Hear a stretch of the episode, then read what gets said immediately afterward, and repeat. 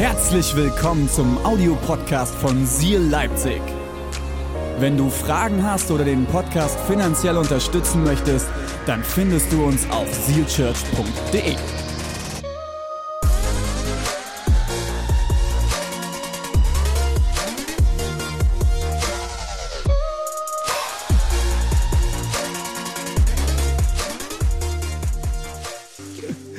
Hey, wir haben, äh, sind in einer Predigtserie. Und ich habe letzte Woche gesagt, ich beende die Predigtserie. Letzte Woche, ich habe gesagt, davor die Woche, ich beende die Predigtserie. Und ich habe davor die Woche schon gesagt, ich werde jetzt die Predigtserie beenden. Und äh, diese Woche habe ich entschieden, nein, ich werde sie nicht beenden. Wir bleiben noch drin. Und ich werde heute noch einen draufsetzen. Und wir werden auch nächste Woche noch mal drin sein. Das ist, haben, ist noch nie da gewesen in unserer Kirche. Und ich finde es total lustig irgendwie, weil es jede Woche so ein, ah, machen wir die nächste Predigtserie oder machen wir noch weiter. Irgendwie habe ich das Gefühl, Gott ist an ein paar Sachen dran. Und äh, genau, wir predigen quasi heute, wenn ich mich jetzt richtig entsinne und richtig gezählt habe, die fünfte Woche? Fünfte oder sechste? Ich weiß es gerade nicht. Ich habe sogar schon die sechste, fünfte, Max. Du hast aufgepasst, ja? Ich glaube die fünfte. Ich weiß es nicht. Äh, predigen wir über wie Pech und Schwefel. Es geht um Beziehungen. Es geht darum, wir wollen miteinander unterwegs sein. Wir wollen wie Pech und Schwefel miteinander durch diese Zeit gehen, in der wir gerade stehen. Diese Zwischenzeit von nach Corona, zwischen Corona, in Jesu Namen kein Corona mehr. Ähm, und an dieser Stelle liebe Grüße an alle, die gerade Corona haben.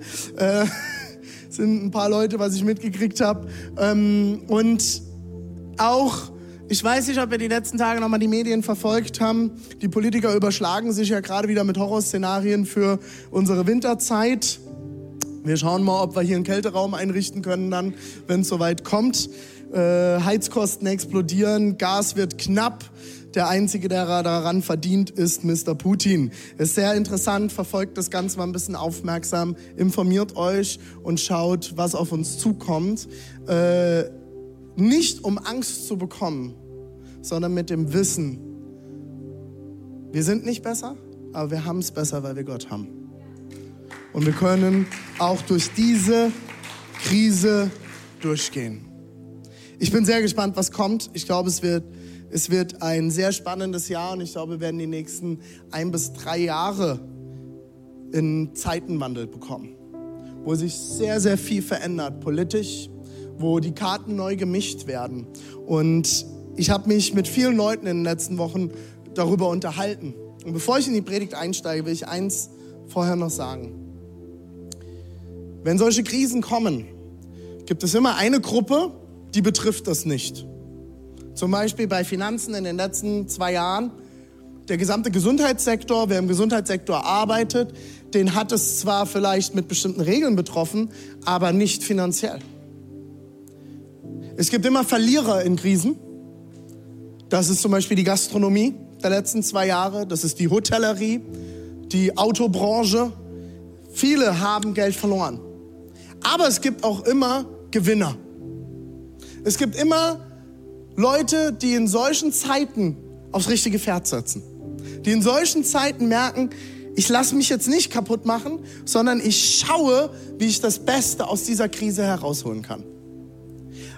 Ich wünsche mir, und mein Gebet ist, und dafür stehen wir als Leitungsteam ein in dieser Kirche, dafür beten wir, dafür beten wir für Weisheit, deswegen suchen wir uns Berater, sind mit verschiedensten Leuten unterwegs. Ich bete, dass wir gestärkt aus dieser Phase gehen und dass wir als Sieger hier rausgehen. Aus dem, was vor uns liegt noch. Und dass wir die richtigen Entscheidungen treffen.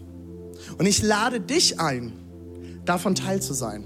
Und deswegen predigen wir diese Predigtserie weiter. Und ich habe die letzten zwei Wochen, habe ich das immer wieder gesagt, lass uns schauen, was sagt das Wort Gottes. Lass uns schauen, wie können wir gute Schritte gehen. Wie können wir wachsen? Wie können wir göttliche Entscheidungen in unserem Leben treffen? Für Beziehungen. Und deswegen habe ich diese Predigt jetzt noch mit dran gehangen. Weil ich glaube, wenn wir uns das Thema Beziehung anschauen und wir auch als Paare, als Ehepaare, als Sieger hervorgehen wollen, müssen wir uns anschauen, was das Wort Gottes sagt. Ich habe heute die Predigt überschrieben mit Sexual Healing. Ich werde jetzt ein Gebet sprechen und für alle, die jetzt schon innerlich, oh, was kommt jetzt? Und du wirst gerade schon nervös, rutscht schon auf deinem Stuhl herum. Mir ist eine Sache extrem wichtig. Und ich sage das seit Jahren immer wieder in dieser Kirche. Ich predige hier vorne. Was du damit machst, ist deine Entscheidung. Ich behaupte nicht, dass ich die Weisheit mit Löffeln gefressen habe, dass ich alle Wahrheit schon verstanden habe. Ich predige heute andere Dinge wie noch vor 15 Jahren, Gott sei Dank. Und wir sind alle auf dem Weg. Das, was ich heute vermittle, ist mein Erkenntnisstand zu diesem Zeitpunkt. Wie du damit umgehst, ist deine Entscheidungsfreiheit. Und mir ist eine Sache dabei wichtig. In unserem Haus darfst du selbst entscheiden, wie du damit umgehst. Und wir dürfen in unserer Kirche unterschiedliche Meinungen haben.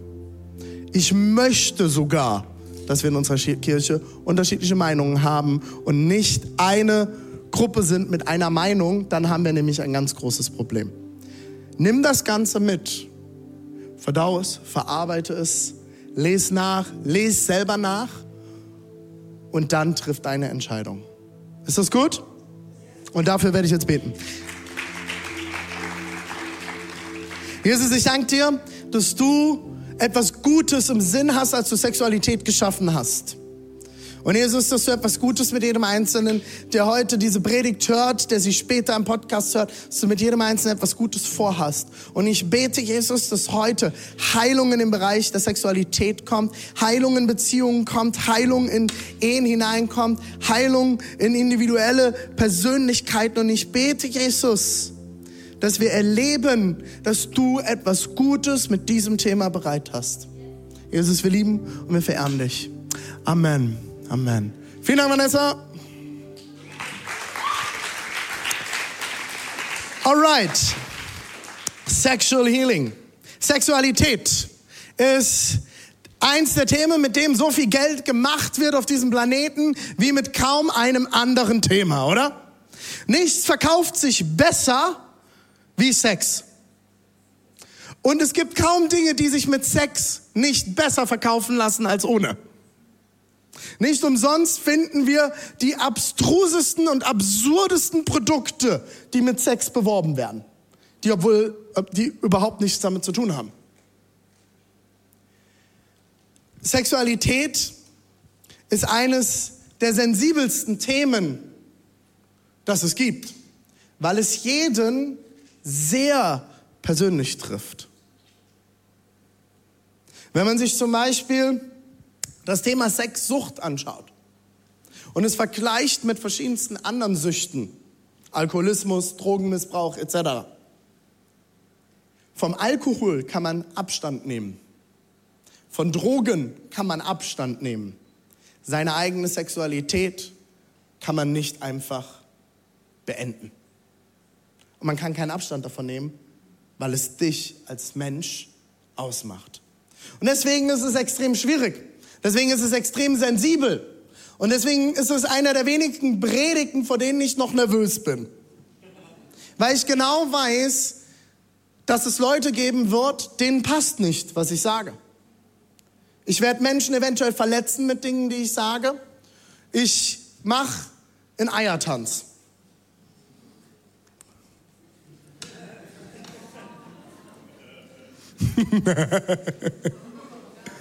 So, jetzt sind wir ein bisschen lockerer, okay? Kam an, ja? Und mir ist es extrem wichtig, dass wenn wir uns über dieses Thema unterhalten, wie Jesus vorhin schon mal gesagt hat, ist, du musst Entscheidungen für dich treffen und du musst Entscheidungen für deine Sexualität treffen. Mir ist es wichtig, dass wir uns anschauen, was das Wort Gottes sagt. Und mir ist es wichtig, dass du Entscheidungen triffst.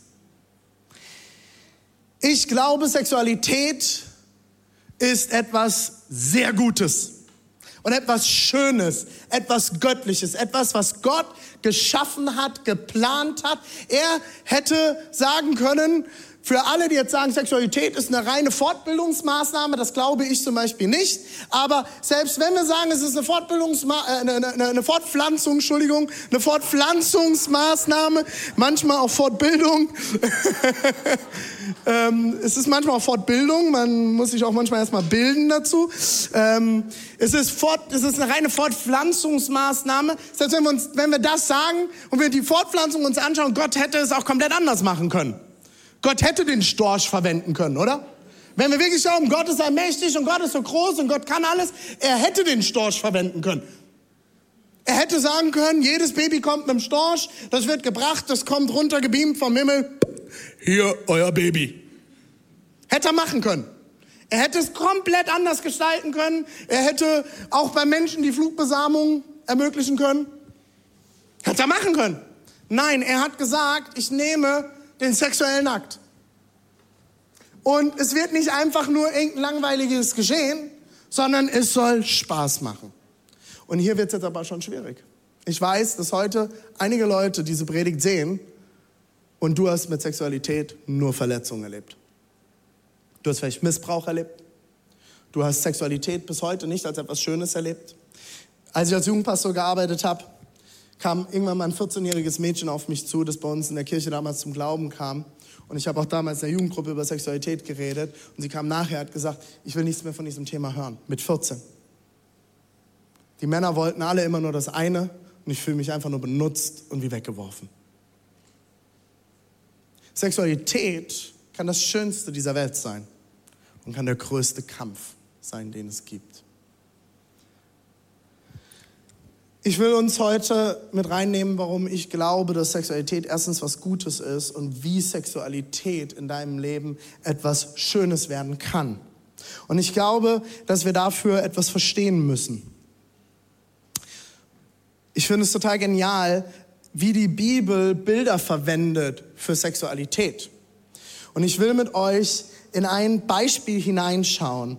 Und ähm, ich werde die Verse einmal tauschen. Daniel, wir starten mit 1. Mose 2, Vers 24. Darum wird ein Mann seinen Vater und seine Mutter verlassen. Hier fängt's an, das ist ein ganz, ganz wichtiger Schritt, okay? Ganz, ganz wichtiger Schritt. Deborah und ich, wir haben so viel Paare begleitet in den letzten Jahren. Wir haben so viele Ehen begleitet. Wir haben so viele Ehen, die kurz vorm Aus waren, ähnlich wie Silas das vorhin erzählt hat in der Sie-Story, haben wir das an so vielen Stellen erlebt. Ehen stehen auf der Kippe. Und ein Ding, was wir immer wieder erleben, ist, dass Männer nicht das Haus verlassen und Frauen genauso wenig. Der Papa ist immer noch die wichtigste Person, immer noch der wichtigste Mann in meinem Leben. Der darf Entscheidungen für mich treffen und der, und der Mann läuft immer noch heim zur Mama. Vielleicht auch andersrum, das spielt keine Rolle. Ich glaube, hier liegt schon ein ganz, ganz großes Geheimnis drin für eine gute Ehe. Das schiebe ich nur mal so an der Seite mit rein. Lass dein Elternhaus hinter dir. Das heißt nicht, dass du gegen deine Eltern sein sollst. Ehre Vater und Mutter. Aber wenn du eine Ehe eingehst, liebe Ehepaare, dann seid ihr jetzt die Familie. Und dann trefft ihr gemeinsame Entscheidungen. Und dann können Eltern Ratgeber sein. Wir holen uns Rat bei unseren Eltern. Aber die erste Person, zu der ich gehe, ist nicht mehr meine Mama, sondern meine Frau. Liebe Eltern, die schon große Kinder haben, gebt eure Kinder frei. Andere Seite. Ich fand es so schön an unserer Hochzeit. Mein Schwiegervater hat Deborah reingebracht zum Altar. Und er hat Deborahs Hand in meine Hand gelegt und hat gesagt, hiermit übergebe ich dir vertrauensvoll meine Tochter. Ab jetzt bist du der erste Mann in ihrem Leben. Das war der Moment, wo die Lösung passiert ist. Und das war essentiell für unsere Ehe. Vor allem, wenn man einen starken Schwiegervater hat. Mit starken Überzeugungen. Ihr habt ihn vor ein paar Wochen kennengelernt. Okay. Puh, ich muss aufpassen. Darum wird ein Mann seinen Vater und seine Mutter verlassen und seiner Frau anhängen und sie werden, Achtung, ein Fleisch sein. Und ich will mal kurz das Augenmerk auf das Wort einlegen, okay? ein. Hier steckt ein hebräisches Wort dahinter. Wir schauen uns das gleich nochmal im Detail an. Das nennt sich Eshat. Und das kommt unzählige Mal im Wort Gottes vor. Und ich werde euch gleich sagen, was es genau bedeutet. Hier wird es mit ein Fleisch, e, also Eshat Fleisch. Sie werden eins. Sie vereinigen sich und sind ab dem Moment eins und nicht mehr zu trennen. Es gibt einen anderen Vers, den ich total spannend finde, im fünften Buch Mose, im äh, Kapitel 6, Vers 4. Hier heißt es, höre Israel, der Herr ist unser Gott. Der Herr ist Eshad, einer. Oh, jetzt habe ich fast durchgestrichen. Der Herr ist ein Gott, er ist eins. Er ist Vater, Sohn, Heiliger Geist, eins in sich. Wenn wir uns das hebräische Wort anschauen, Eshad, Eshad bedeutet erstmal eins. Und jetzt gibt es viele Theologen, die sich über dieses Wort seit Jahrzehnten schon immer wieder diskutieren und zerstreiten. Es gibt die Theorie, es ist eine Aufzählung. Also eins, zwei, drei, vier, fünf, sechs, sieben, acht, neun, zehn. Es ist eine Aufzählung eins. Das Hebräische hat wesentlich weniger Wörter zur Verfügung wie Deutsch. Deswegen ist es immer interessant, was steckt dahinter. Andere Theologen, und zu denen gehöre ich auch, gehen auch davon aus, dass eine Sammlung oder eine Einheit gemeint sein kann. Sonst würde dieser letzte Vers, den ich euch vorher vorgelesen habe, auch keinen Sinn machen. Gott ist eins. Warum sollte da, also eins Gott? Macht keinen Sinn. Das sagt man heute eher so aus Spaß, da kann man ein schönes Meme draus machen, aber das ist ja grammatikalisch, macht das relativ wenig Sinn. Und dann habe ich jetzt gesagt, bevor ich das vorbereitet habe, weil das eine Überzeugung ist, die ich seit Jahren habe, ich habe gesagt, ich gucke jetzt noch mal nach. Und deswegen habe ich unten die Quelle angegeben zu dem, was ich hier geschrieben habe. Die jüdische Allgemeine, eine moderne jüdische Zeitung, hat genau das noch mal beschrieben, dass Eshat im Hebräischen beides bedeuten kann. Das heißt, ich kann da jetzt als deutscher Theologe mir den Kopf drüber zerbrechen und als äh, hebräischer Linguist, äh, was ich selber nicht bin, aber kann alles darüber, lass uns doch mal fragen, was die Leute, die die Sprache wirklich sprechen, dazu sagen. Was will ich euch jetzt damit am Ende verdeutlichen? Eshad ist auf der einen Seite, beschreibt es die Einheit, die Gott abbildet. Gott ist eins in sich. Er ist eine Einheit. Er ist eine Sammlung. Das klingt total bescheuert. Aber er ist Vater, er ist Sohn und er ist Heiliger Geist. Er ist eins. Und genau so sehen wir das in dem Vers, den ich als erstes gelesen habe. Mann und Frau werden eins. Sie sind Echad. Sie sind ein Abbild Gottes wenn sie sich vereinen. Sexualität ist nichts rein körperliches. Sexualität ist mehr. Sexualität ist ein Abbild Gottes. Wenn diese Verschmelzung passiert, dieses Einswerden, das Echat, ist es ein Abbild Gottes. Wenn Leute mir sagen, es ist etwas rein, ja, wir haben halt einfach nur Sex gehabt, das ist halt was Körperliches. Ich glaube nicht, dass es etwas rein Körperliches sein kann. Der Mensch ist nämlich Körper, Seele und Geist. Und du kannst es nicht voneinander trennen. Alles wird einen Einfluss auf den anderen Teil haben. Und nur weil wir im griechischen Denken geprägt wurden, wo wir alles voneinander trennen wollen, bedeutet das nicht, dass das die Wahrheit ist. Und die moderne Medizin versteht das auch immer mehr. Dass die Psyche etwas an Einfluss hat auf das körperliche Geschehen und das körperliche einen Einfluss hat auf die Psyche. Du kannst es nicht trennen. Mann und Frau sind als Einheit ein Abbild der Einheit Gottes. Das ist etwas Geistliches, etwas Kraftvolles. Und ich bin mir sehr bewusst, dass wir in einer Zeit leben, wo wir nicht mehr nur noch Mann und Frau betrachten. Es gibt mehrere verschiedene Geschlechtsformen, die heute genauso ins Gespräch kommen müssen wie Mann und Frau. Und ich weiß, dass das einigen Christen nicht passt. und dass das etwas ist, was wir gerne ausblenden. Auch hier braucht es individuelle Entscheidungen. Hier braucht es ein individuelles Betrachten, was ich aber nicht heute in dieser Predigt tun werde. Aber ich möchte, dass du weißt, wenn du in unserer Kirche bist und du dich als transsexuell bezeichnest oder eine andere Geschlechtsform angenommen hast,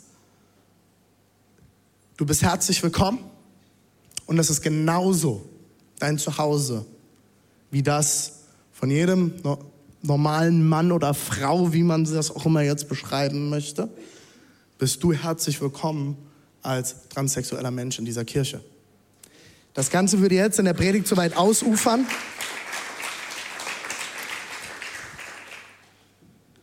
Ich bin aber immer offen, ins persönliche Gespräch zu gehen. Und das haben wir auch an vielen Stellen schon getan. Okay? Gut. Wir gehen weiter rein, okay? Ich glaube, nach, ich habe mich mit diesem Thema an so vielen Stellen auseinandergesetzt, weil es immer wieder aufs Tablett kommt. Verschiedene Stufen der Intimität ist etwas, was ich zutiefst glaube. Es gibt verschiedene Stufen der Intimität. Und jeder klar denkende Mensch wird relativ schnell bestätigen, das ist klar. Nicht jede Begegnung, die ich mit irgendeinem anderen Menschen habe, ob gleiches Geschlecht oder anderes Geschlecht, ist gleich intim, oder? Seid ihr wach? Ist nicht gleich intim, oder? Es gibt unterschiedliche Formen. Wenn ich Menschen begegne, das Erste, was meistens passiert, und das ist die erste Stufe der Intimität, ist Auge-Körper. Ich betrachte Menschen. Ich sehe jemanden, das ist die niedrigste Stufe der Intimität. Intimer wird's schon, ich weiß nicht, ob du so einen Moment schon mal hattest, Auge, Auge. Man schaut sich in die Augen. Man sieht dem anderen, man schaut ihm in die Augen. Oder ihr, oder. Und dann passiert was in dem Moment. Ich fühle mich gesehen. Vielleicht fühle ich mich sogar, bin ich sogar unwohl. So, die Person sieht mich. Die Person Sie zu viel von mir? Man schaut einander in die Augen. Kennt ihr Menschen, die einem immer mit den Augen ausweichen? Das ist eine Unsicherheit. Und das ist okay. Warum? Weil es die nächste Stufe der Intimität ist. Das ist die zweite Stufe. Die dritte Stufe ist Stimme, Stimme.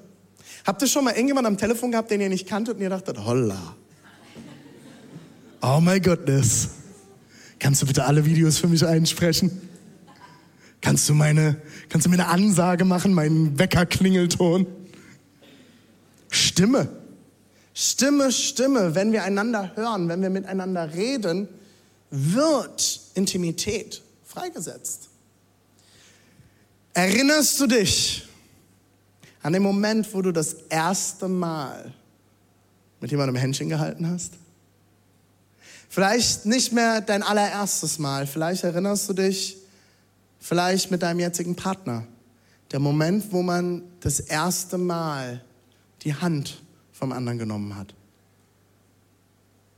Blitze zucken durch den Körper. Ist was Besonderes. Es ist die vierte Stufe. Hand, Hand.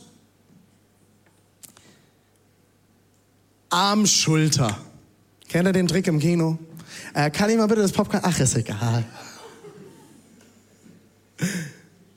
Ah! Arm, Schulter, sich einander in den Arm zu nehmen. Ist was Besonderes, oder? Das ist was Schönes. Ich sehe, hier sitzen auch ein paar Leute Arm in Arm. Das ist die fünfte Stufe. Die sechste Stufe ist Arm, Taille. Mm, es wird heißer. Und jetzt kommt der große erste Schritt, der Creme de la Creme.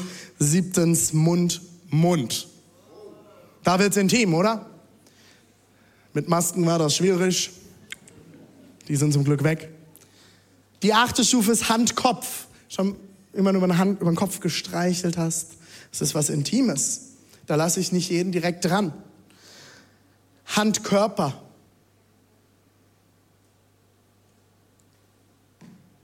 Zehntens, Mund, Wir kommen tiefer. Elftens, Handgenitalien. Und zwölftens, Genitalien, Genitalien. Das sind die verschiedensten Stufen von Intimität nach Dee Morris, ein, ähm, ein Verhaltensforscher und Zoologe. Äh, nee, sorry, Desmond Morris. Desmond Morris, Entschuldigung. Desmond Morris, Zoologe und Verhaltensforscher.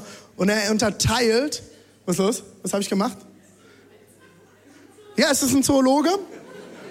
Es ist ein Zoologe, aber auch Verhaltensforscher. Ganz wichtig.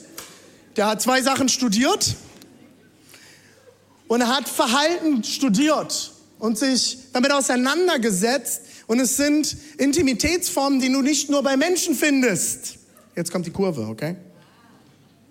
Und er unterscheidet in diesen zwölf, zwölf ähm, Intimitätsstufen. Ich will euch was vorlesen, was Dee Morris, jetzt kommt der andere, äh, bei Liebe geht durch die Haut die Naturgeschichte des intimen Verhaltens geschrieben hat. Damit ist schließlich die Stufe der vollkommenen Vereinigung der Partner erreicht. Mit der zwölften Stufe. Ja. Dabei wird mit dem Zerreißen des Jungfernhäutchens durch den eindringenden Penis der erste nicht mehr widerrufbare Akt in der gesamten Sequenz vollzogen. Darüber hinaus ist noch ein weiterer Akt unwiderruflich, nämlich die Schwängerung der Frau. Durch, dieses Unwiderruf, durch diese unwiderruflichen Konsequenzen unterscheidet sich der abschließende Akt denn doch wesentlich von den vorhergehenden Stufen des sexuellen Intimverhaltens.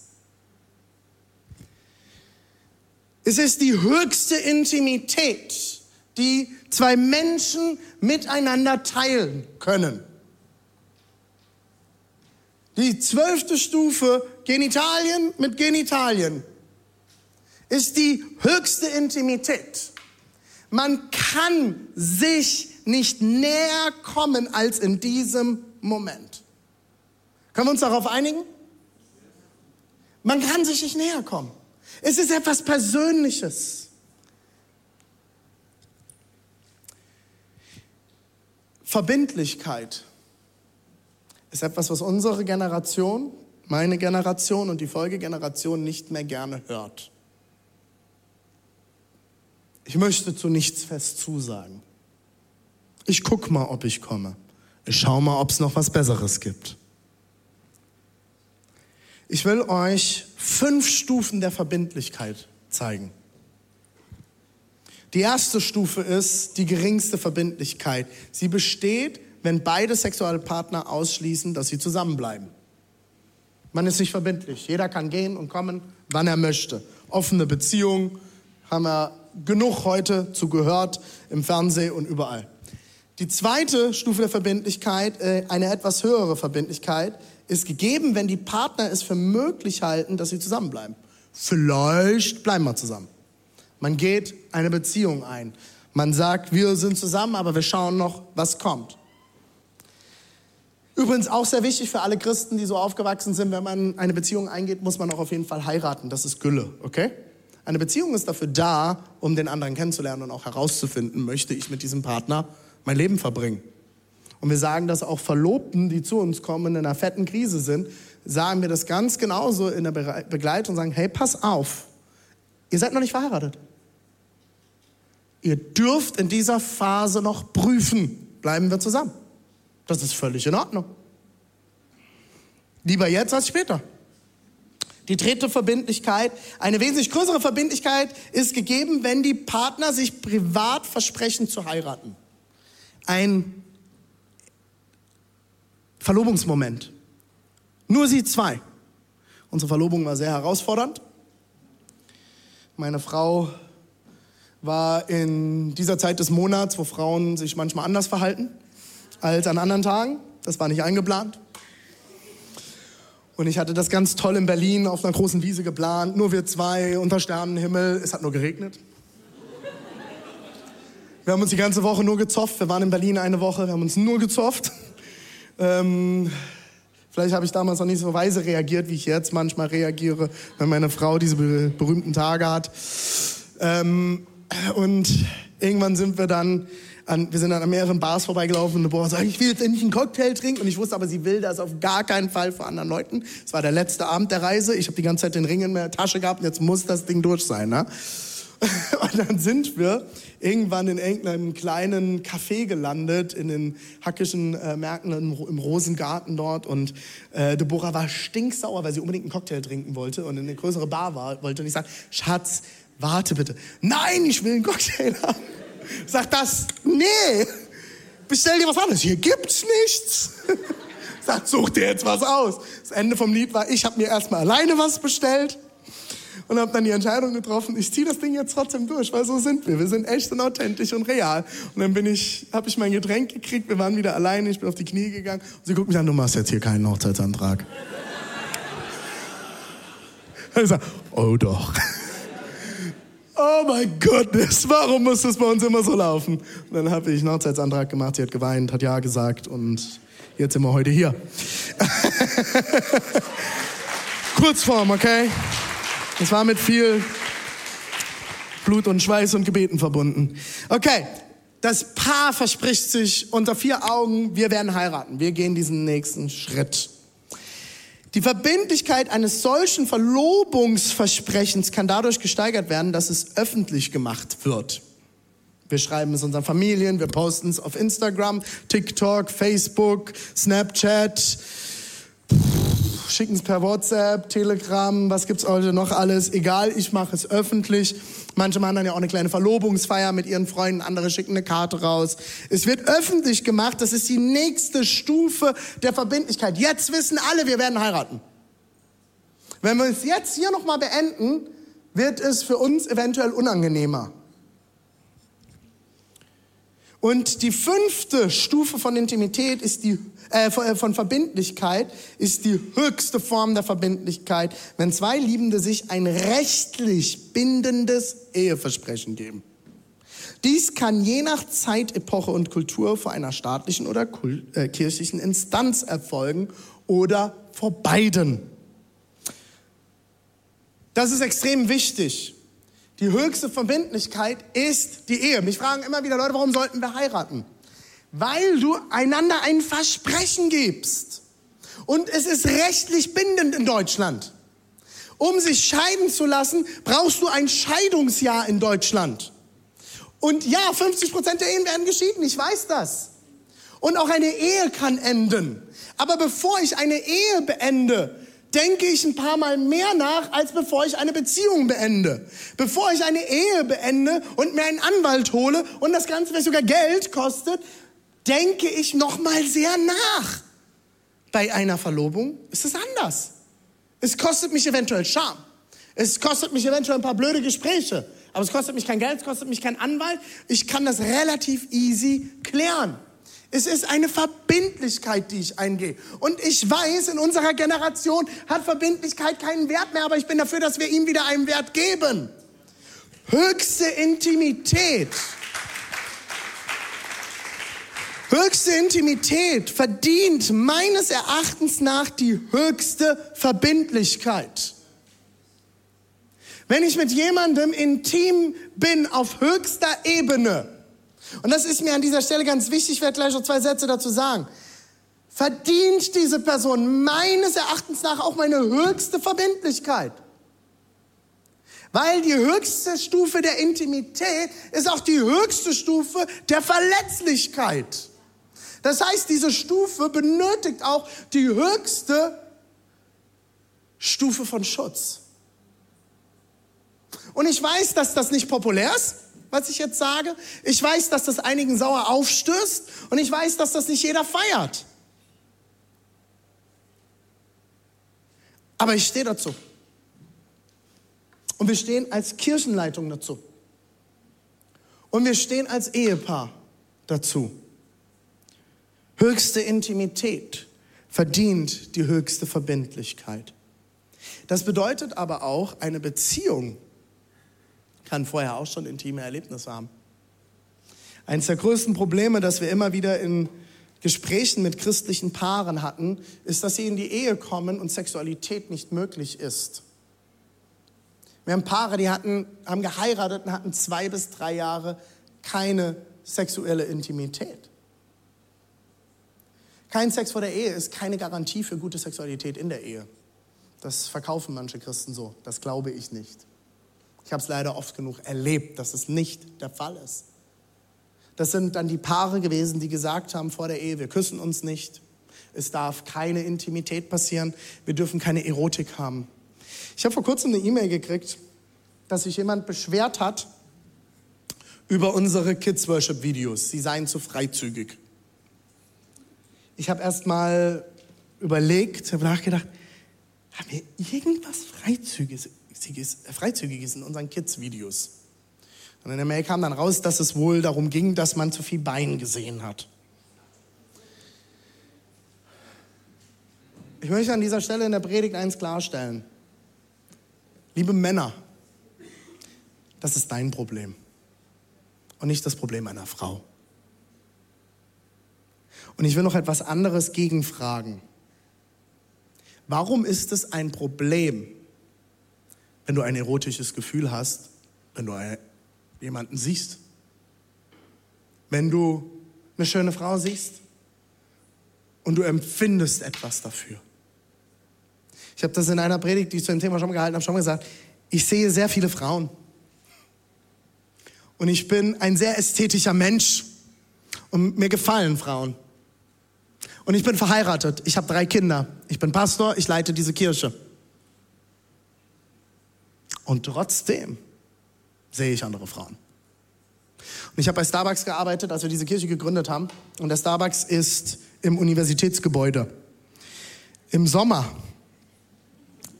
wo die Mädels teilweise nur noch im Gürtel begleitet kamen. So hat sich auf jeden Fall angefühlt. Ich war sehr überstimuliert, wenn ich abends heimkam. Und ich liebe es, dass wir eine Ehe haben, wo wir darüber reden können. Sagen kann, Schatz, ich bin reizüberflutet. Aber ist das, ein, ist das ein Problem, dass ich ein erotisches Gefühl empfunden habe? Nein. Die Bibel ist auch nicht dagegen. Die Bibel ist voller Erotik. Lest mal das hohe Lied der Liebe.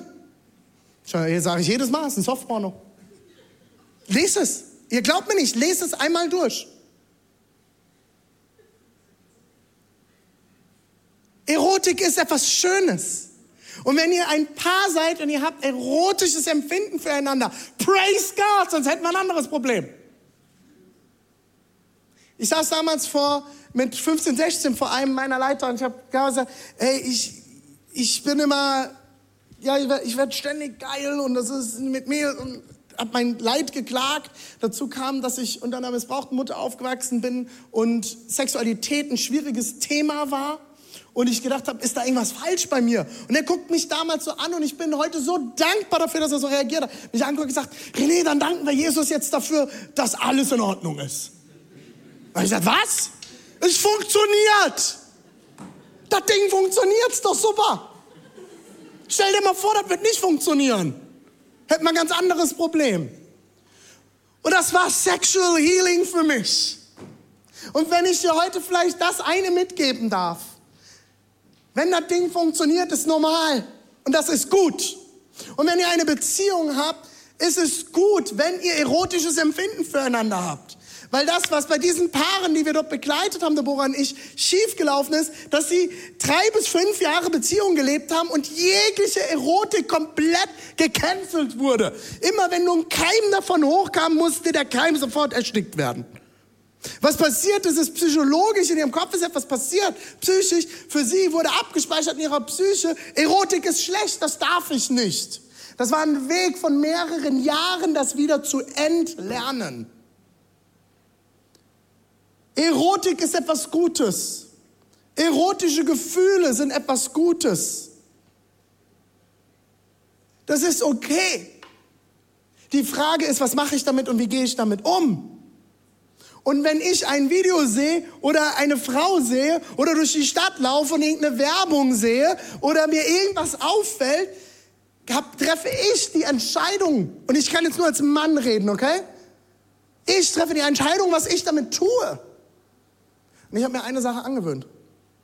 Ich mache Lobpreis draus. Ich sage, Jesus, vielen Dank, dass du diese Frau so wunderschön geschaffen hast. Danke, Jesus. Deine Schöpfung ist genial.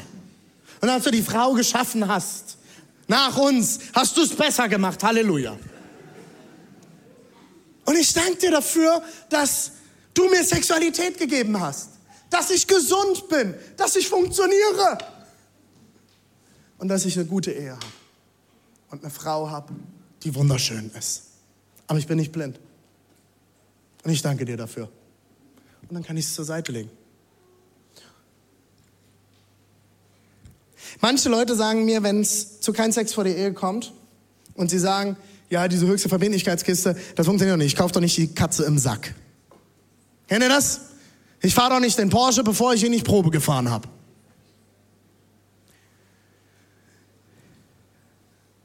Nein. Die Katze verdient es, kennengelernt zu werden.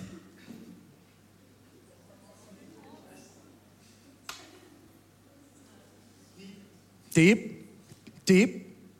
Sie verdient es, kennengelernt zu werden. Sie verdient es, kennengelernt zu werden. Gute Sexualität ist vor allem nichts, was innerhalb von einem Mal einfach funktioniert. Wenn du mit einem Partner über Jahrzehnte zusammen sein willst, ist das auch manchmal Arbeit. Sexualität ist etwas, was entdeckt werden darf. Und ich kann euch das heute sagen, Deborah und ich sind zehn Jahre verheiratet. Unser Sex ist so gut wie noch nie zuvor. Und wir hatten schon immer guten Sex. Ich bin heute sehr persönlich hier. Und ich bin sehr dankbar dafür. Aber das ist auch gewachsen. Wir haben uns immer besser kennengelernt. Wir haben uns mehr kennengelernt. Wir haben mehr einander verstehen gelernt. Und deswegen finde ich das so genial. Im 1. Mose 4, Vers 1 finden wir eine andere Beschreibung für Sexualität. Adam erkannte seine Frau. Er erkannte seine Frau. Achtung, und hier geht es nicht darum, dass er sie gesehen hat und sie war schwanger. Keine Flugbesamung, haben wir heute schon mal gelernt. Erkennen ist ein anderes Wort, das die hebräische Sprache hier verwendet für Sexualität. Was hat Erkennen mit Sex und Nacktheit zu tun? Es gibt nichts Intimeres als Sex, das habe ich euch vorhin erklärt. Zwei Körper werden eins, sie verschmelzen miteinander zu einem Fleisch. Und das kann man auch nicht mehr rückgängig machen. Aber was erkennen sie hier? Sie erkennen einander. Kurz davor passiert Folgendes. Es ist zwei Kapitel davor. Lass uns das lesen. Darum wird, nein, doch, fängt nochmal so an, stimmt, hast recht. Darum wird ein Mann seinen Vater und seine Mutter verlassen, das haben wir vorhin schon gelesen, und seiner Frau anhangen und sie werden ein Fleisch. So, jetzt geht's weiter. Und sie waren beide nackt, der Mensch und seine Frau oder auch der Mann, und schämten sich nicht. Die sind nackig rumgelaufen. Der Garten Eden war FKK-Landschaft. Genial! Einfach nackt. Und sie schämten sich null voreinander. Kennt ihr diese Filme, wo ein Pärchen miteinander schläft, hier One-Night-Stand und am nächsten Morgen wachen sie nackt nebeneinander auf und die Frau zieht direkt die Decke über sich? Warum schämt die sich? Die haben gestern Abend Sex gehabt. Die haben sich gesehen. Die haben alles miteinander geteilt. Das tiefste, intimste sexuell, was man teilen kann. Warum schämt sie sich? Wir finden das im Kapitel dazwischen. Kapitel 3. Lesen wir folgendes. Plötzlich gingen beiden die Augen auf.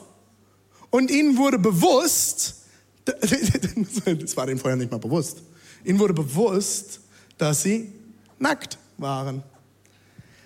Hastig flochten sie sich Feigenblätter zusammen und machten sich daraus einen Lendenschurz. Warum fällt ihnen auf einmal ein, dass sie nackt sind? Was ist passiert? Die Sünde kam in ihr Leben. Sie haben gesündigt. Sie haben etwas getan, was gegen die Idee Gottes äh, gesprochen hat. Ihr kennt alle diese Story. Eva ist diese Frucht. Es war kein Apfel im Übrigen. Ist diese Frucht. Und Gott hat vorher gesagt, das ist das Einzige, was du nicht tun sollst. Und danach fällt ihnen auf, dass sie nackt sind. Wieso? Und kurz darauf wird Sex mit Erkennen beschrieben. Warum? Das ist alles innerhalb von drei Kapiteln passiert. Erst erkennen sie nicht, dass sie nackt sind und genießen die Freiheit, frei schwingen lassen, alles super. Dann kommt der Moment, wo sie einen Fehler machen, dann erkennen sie, dass ihnen wird es bewusst, sie sind nackt und bedecken sich und danach schreibt Kapitel weiter wird beschrieben, Sex ist erkennen. Was ist passiert? Sie haben einen Fehler begangen und sie schämen sich dafür, wer sie sind. Und kurz darauf heißt es, Adam erkannte Eva. Er hat sie gesehen. Er hat sie mit all ihrer Fehlerhaftigkeit gesehen und sich verliebt. Und er hat ihr die Treue gesprochen und gesagt, das ist meine Frau. Ich erkenne sie. Sexualität ist Intimität auf höchster Ebene. Es ist ein Erkennen voneinander. Es ist ein Wir sind eins.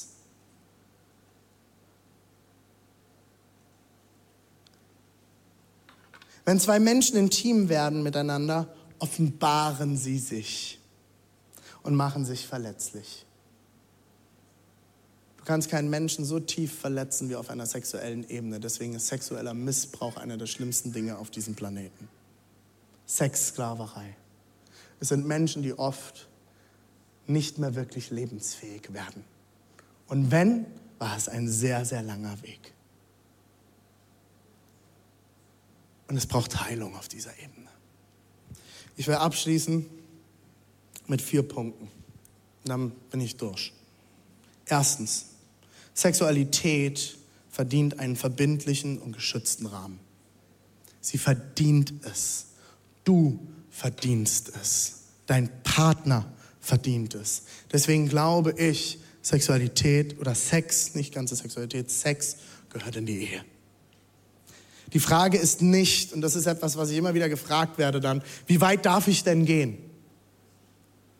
Wie weit können wir gehen? Völlig falsche Frage dann hast du Gott nicht verstanden.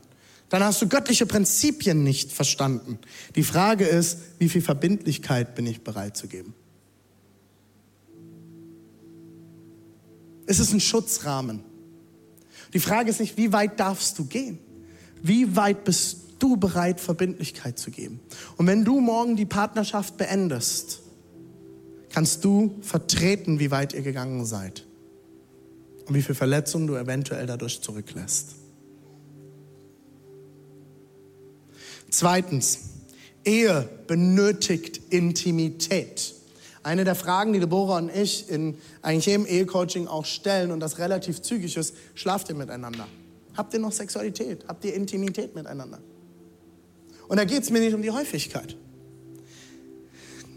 Aber die Bibel ist auch hier ganz klar. Im 1. Korinther 7, Vers 5 sagt Paulus Folgendes. Und dieser Vers wurde über Jahrhunderte immer wieder missbraucht. Ich werde noch was dazu sagen. Entzieht euch einander nicht außer nach Übereinkunft eine Zeit lang, damit ihr euch dem Fasten und dem Gebet widmen könnt und kommt dann wieder zusammen. Hier, das hier ist kein Zwangsvers, liebe Männer. Die männliche Obrigkeit hat diesen Vers Jahrzehnte, Jahrhunderte lang ähm, benutzt, um Frauen zu unterdrücken und Sex von ihnen abzuverlangen. Wenn du von deiner Frau Sex abverlangst, seid ihr am Ende. Aber es ist etwas, was wir beide im Gespräch miteinander sein sollten. In einer Ehe, in einer intimen Beziehung. Das Wichtigste ist, dass ihr darüber redet. Dass ihr über Sexualität reden könnt. Trainiert das so früh wie möglich, wenn ihr in einer Beziehung seid. Über Sexualität zu sprechen. Sprecht darüber was ihr euch wünscht? Habt ihr darüber geredet als Ehepaare, was schön für euch ist in eurer Sexualität? Habt ihr über Wünsche geredet? Habt ihr mal als Ehepaar über Selbstbefriedigung geredet? Die Bibel sagt nämlich relativ wenig zur Selbstbefriedigung, auch wenn manche Leute die Bibel so weit verbiegen, bis sie was dazu finden. Die Bibel sagt nichts dazu. Sie verbietet es nicht. Ich weiß, das ist für viele heute eine große Erkenntnis schon. Die Frage ist wiederum, wie gehen wir damit um? Habt ihr als Ehepaar mal darüber geredet? Wenn wir den Statistiken glauben, macht es eh jeder irgendwie, aber keiner redet drüber. Wie ist das, wenn eine Frau ein Kind gekriegt hat und danach erstmal keine Sexualität möglich ist nach der Geburt? Warum reden Männer nicht darüber? Redet in euren Kleingruppen darüber. Redet mit euren Männern, mit Freunden darüber. Fragt andere und redet als Paar darüber. Nein, wir reden nicht drüber, weil wir sind ja Christen. Wir dürfen nicht über Sex reden. ist verboten. Ist ja unangenehm. Ist ja schmutzig. Interessant, dass die Bibel uns was ganz anderes aufzeigt. Drittens. Die Grundlage guter Erotik ist Freundschaft, nicht umgekehrt. Eine Lüge, die wir in letzter Zeit immer wieder hören, Deborah und ich, von Leuten, und ich sage das wirklich ganz bewusst, eine Lüge, ist, dass Leute sagen, ich habe ich hab ja meinen Partner, das ist mein Erotikpartner und dann habe ich noch ein, zwei, drei beste Freunde, mit denen ich mich austausche. Seine Beziehung tut mir sehr leid. Meine Frau ist meine beste Freundin. Seit 14 Jahren. Und sie ist meine einzige beste Freundin. Und ich werde keine andere beste Freundin haben, weil ich mit meiner Frau teile. Und meine Frau, mit der ich die höchste Intimität äh, teile sexuell, mit der teile ich auch meine seelische höchste Intimität und mit niemand anderem. Ich habe einen besten Kumpel, ich habe Freunde, ich habe Männerfreundschaften. Mit denen teile ich Dinge. Aber meine Frau ist meine beste Freundin. Und das ist die Grundlage unserer Sexualität. Denn Sexualität fängt morgens beim Frühstück an. Und da verkacke ich es oft schon. Ich bin nämlich so ein richtiger Morgenmuffel. Und wenn ich meine Frau morgens schon beschissen behandle, brauche ich mich nicht wundern, wenn wir abends keinen Sex haben. Deswegen ist Morgensex auch was Gutes. Aber mit drei Kindern ist das sehr schwierig. Warum bist du bereit, höchste Intimität zu geben, ohne höchste Verbindlichkeit zu bekommen? Das ist etwas, das will ich euch heute nochmal sagen. Warum bist du bereit, höchste Intimität zu geben, ohne höchste Verbindlichkeit zu verlangen? Du bist es wert. Und das will ich dir heute zusprechen. Wenn dir diesen Wert niemand zugesprochen hat, und ich will es vor allem auch nochmal den Frauen heute zusprechen, weil dieses Thema haben wir meistens in Begleitung mit Frauen. Nicht immer, aber meistens. Wenn du keinen männlichen Vorbilder in deinem Leben hattest, keinen Vater oder irgendjemand anderes, der dir das zugesprochen hat, Du bist es wert, geliebt zu werden. Du bist wunderschön. Du bist meine Prinzessin. Du hast es verdient, dass du gut behandelt wirst. Du hast es verdient, dass Männer gut mit dir umgehen. Wenn du das nicht gehört hast, will ich dir das heute nochmal sagen. Du bist es wert, dass du mit Wert behandelt wirst und dass du wertvoll behandelt wirst. Dass du die Prinzessin bist, dass du die Königin bist. Bei uns ist Deborah die Königin im Haus und meine Töchter sind die Prinzessinnen. Und ich spreche ihnen das immer wieder zu. Wisst ihr warum? Meine, meine, die Große ist mittlerweile so, ich komme, ich nehme sie immer Zeit, sage Lina, darf ich dir was sagen? Ja, du sagst mir jetzt wieder, dass ich schön bin. Die ist mittlerweile genervt davon. Und ich habe sie angeguckt und sie haben gesagt, Lina, ich werde dir es noch öfters sagen, bis es dir aus den Ohren rausquillt, weil es wird der Tag kommen, wo du dich daran erinnerst, mein Papa hat mir gesagt, ich bin schön und ich bin es wert. Ich will sie damit schützen vor irgendwelchen Männern, in denen sie ihren Wert sucht und die ihr eigentlich nur Wert absprechen, weil sie nicht bereit sind, ihr die Verbindlichkeit zu geben, die ihr zusteht weil sie wertvoll ist. Und deswegen spreche ich es Tag für Tag über ihr Leben aus. Jeden Tag. Sie ist wertvoll und sie hat es verdient. Genauso du. In unserer unverbindlichen Welt brauchen wir wieder mehr Verbindlichkeit füreinander. Und du hast es verdient, dass jemand verbindlich dir gegenüber ist. Du hast es verdient. Andersrum gefragt, warum verlangst du höchste Intimität, ohne höchste Verbindlichkeit zu gewährleisten? Und ich will das an dieser Stelle, auch hier ist es wieder keine Regel, aber in der Begleitung ist das meistens das Thema der Männer gewesen, mit denen ich unterwegs war. Und mit denen wir als Paaren auch unterwegs waren. Liebe Männer, Männlichkeit hat nichts damit zu tun, wie viel Bier du saufen kannst. Hat nichts damit zu tun, wie viele Frauen du flachgelegt hast. Hat nichts damit zu tun, wie viel Geld du verdienst, welches Auto du fährst, welchen Anzug du tragen kannst. Männlichkeit hat einen, eine Grundlage meines Erachtens nach. Und das ist, zu dem zu stehen, was du sagst und verbindlich zu sein mit dem, was du sagst. Ein Mann, ein Wort. Ein Mann, ein Wort. Bist du bereit, dich zu binden? Wenn nicht, dann lass die Hose zu. Ich bin ganz direkt. Du kannst damit machen, was du willst. Bist du bereit, Verbindlichkeit einzugehen? Wir haben so viele Freunde, wo die Frauen gerne heiraten würden, aber die Männer bis heute ihren Hintern nicht hochkriegen. Warum bist du nicht bereit, ein Ja zu geben? Das ist Männlichkeit. Das ist ein Gentleman. Ein Gentleman ist nicht der, der Zigarren raucht und Whisky trinkt. Ein Gentleman ist ein Mann, auf dessen Wort du dich verlassen kannst. Ein Mann, der Schritte geht. Ein Mann, der das Leben in die Hand nimmt und sagt, I go for it. Und ich stehe zu dir. Und ich werde dich behandeln wie meine Königin. Das ist Männlichkeit. Gute Erotik braucht Freundschaft. Werdet Freunde. Werdet die besten Freunde, wenn ihr es noch nicht seid.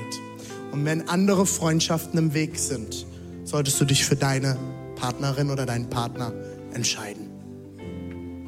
Mein letzter Punkt ist, Enthaltsamkeit bereitet dich auf guten Sex in der Ehe vor.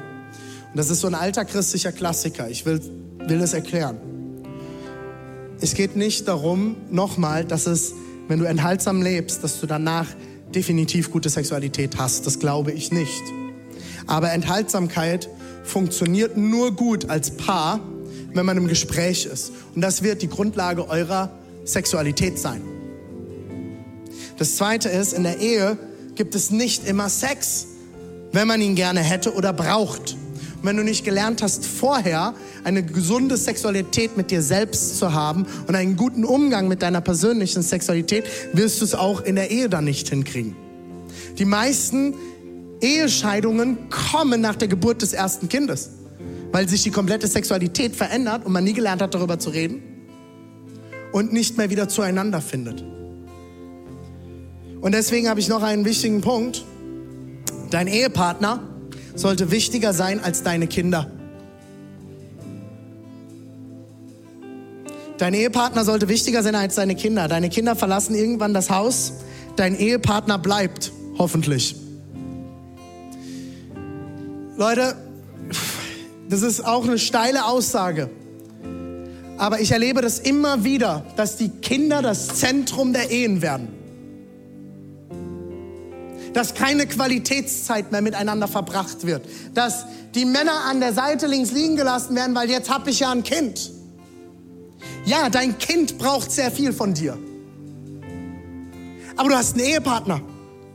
Und für den hast du dich entschieden. Und mit dem willst du dein Leben verbringen. Der wird bis zum Ende deines Lebens hoffentlich an deiner Seite sein.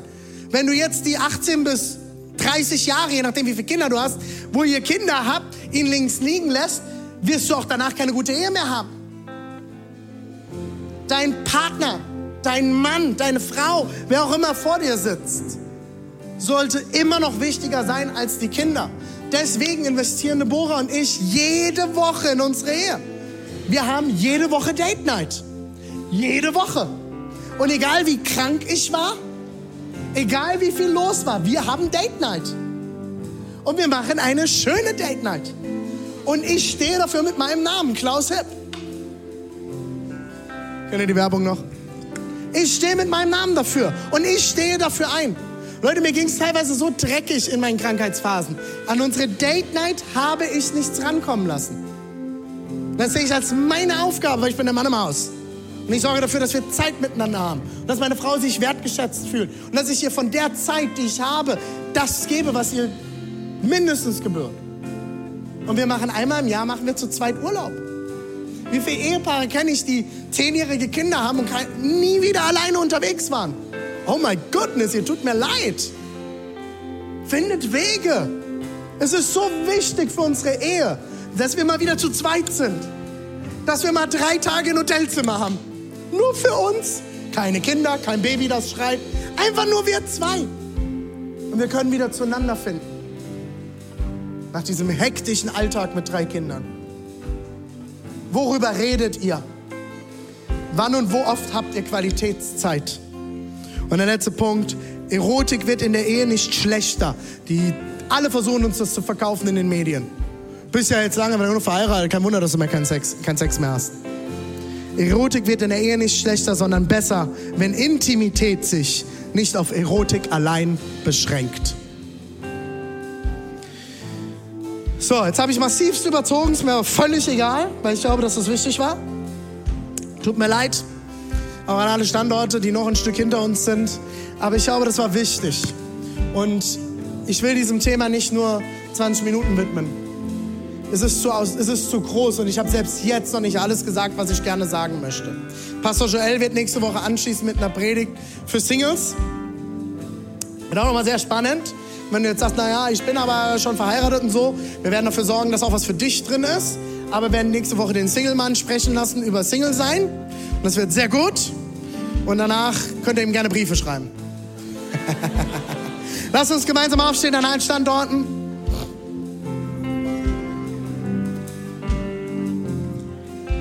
Ich möchte zum Abschluss dieser Predigt heute ein Gebet sprechen.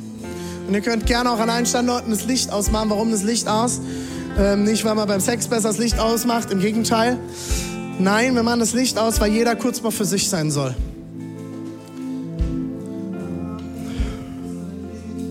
Warten wir noch, Niki.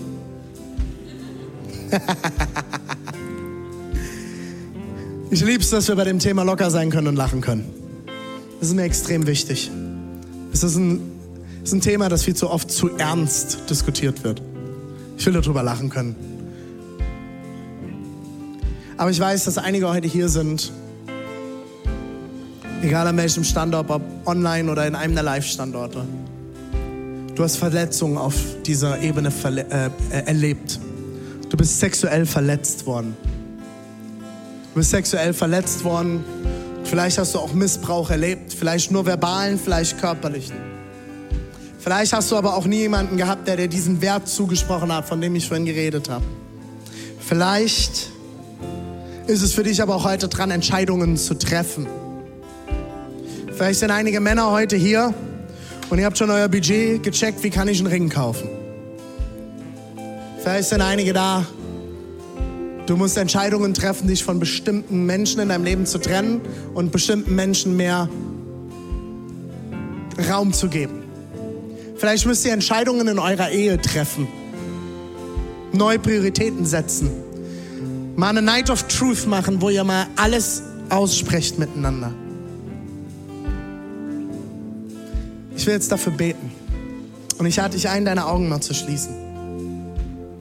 Und Jesus, wir kommen heute vor dich als gesamte Kirche. Und auch für alle Leute, die den Podcast schauen. Ich bete, Jesus, dass du kommst und dass du Heilung schenkst. Dort, wo Verletzung passiert ist, wo sexuelle Verletzung passiert ist. Ich bete für Missbrauchsopfer heute. Ich bete für Leute, die Verletzungen erlebt haben auf sexueller Ebene. Und ich bete, Jesus, dass heute der Tag ist, wo Heilung losgetreten wird. Wo Menschen erleben, dass dieses Thema nicht mehr nur noch Krampf und Kampf wird, sondern dass das Gute, was du in Sexualität für uns bereit hast, dass das, dass das zum Zug kommen wird. Und dass es dass sie erleben werden, wie schön es sein kann, Intimität zu erleben. Jesus, ich bete für Ehepaare, die gerade kämpfen. Ich bete für Ehepaare, die auf sexueller Ebene kämpfen. Ich bete für Ehepaare, die neue Prioritäten setzen müssen, die neue Entscheidungen treffen müssen. Ich bete, Jesus, dass du dort reinkommst und Mut schenkst, Weisheit schenkst, Kraft schenkst und eine gute Gesprächskultur schenkst. Und Jesus, ich bete auch für alle, die diesen Wert noch nie zugesprochen bekommen haben. Jesus, ich bete, dass du Wert austeilst heute, dass du Zuspruch schenkst, dass du in diese Moment des Worships jetzt, dass du Leuten offenbarst, wie genial du sie geschaffen hast, was du für sie bereit hast. Und ich bete für Mut, verbindlich zu sein, Jesus. Ich bete für Männer, die aufstehen und Verantwortung übernehmen. Ich bete für Frauen, die ihren Wert finden, Jesus. Und ich bete für Beziehungen, wo du das Zentrum bist und wo wir uns ausrichten auf dich. Jesus, wo wir Dinge entdecken dürfen, wo wir Intimität entdecken dürfen und nicht gleich alles auspacken müssen. Jesus, ich bete, dass du die Beziehungen und die Ehen in unserer Kirche segnest. Jesus. Und Jesus, ich bete, dass du jetzt kommst mit deiner sanften Hand und dass du Ehen erneuerst, so wie Silas das heute erzählt hat in seiner Seal-Story. Ich bete für Aufbrüche in den Ehen. Amen. Amen.